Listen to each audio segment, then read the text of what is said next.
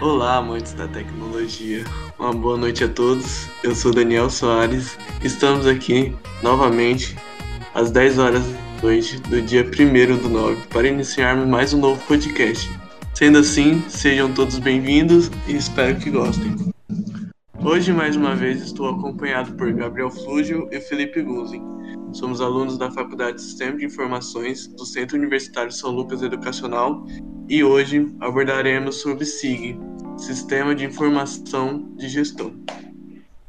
Passo a palavra para o meu colega Flúgio para definir o que é esse sistema. Tá.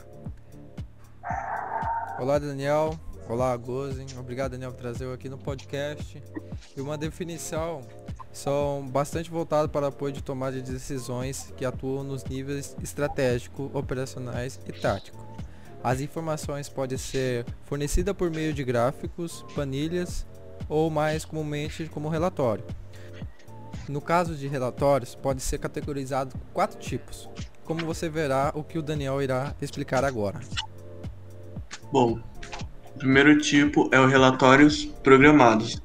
São uma das formas mais tradicionais para o fornecimento de informações. Como o próprio nome afirma, eles são programados, ou seja, são gerados de acordo com uma programação.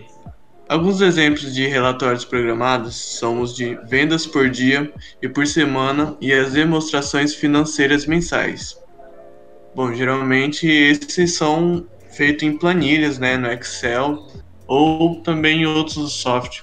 Relatórios de exceção são gerados em situações excepcionais com a finalidade de obter informações específicas. Por exemplo, um relatório focado na lista de inadimplentes, ou um que apresente os clientes que ultrapa ultrapassaram o limite de crédito ofertado. Bom, agora eu passo a palavra para o Guzen. Olá, Daniel. Olá, Flojel. Então, o relatório Informes e Respostas por Solicitação. Esses relatórios apresentam as informações de acordo com a solicitação do empreendedor.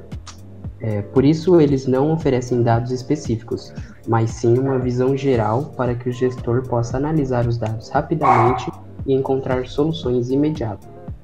Os relatórios em pilhas. As informações são colocadas empilhadas na área de trabalho em rede do gestor ou empreendedor. Assim, ele pode acessar os relatórios sempre que quiser ou precisar. Ótimo. Depois de o Daniel e o Guzi ter mostrado esses tipos, esses quatro tipos, o que, que mudaria na sua empresa se você ter o SIG?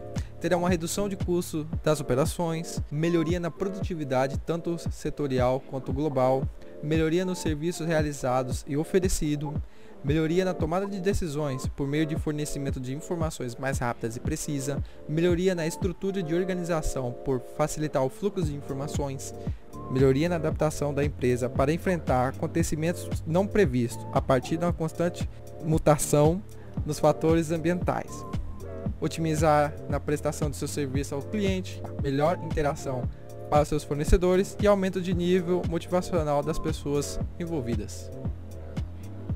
Bom, então é isso, galera. Tivemos aqui uma definição e uns conceitos bem simples e direto, mas creio que seja claro o suficiente para todos nós entendermos. Bom, é isso. Boa noite a todos e até a próxima. Fui! Falou. Falou.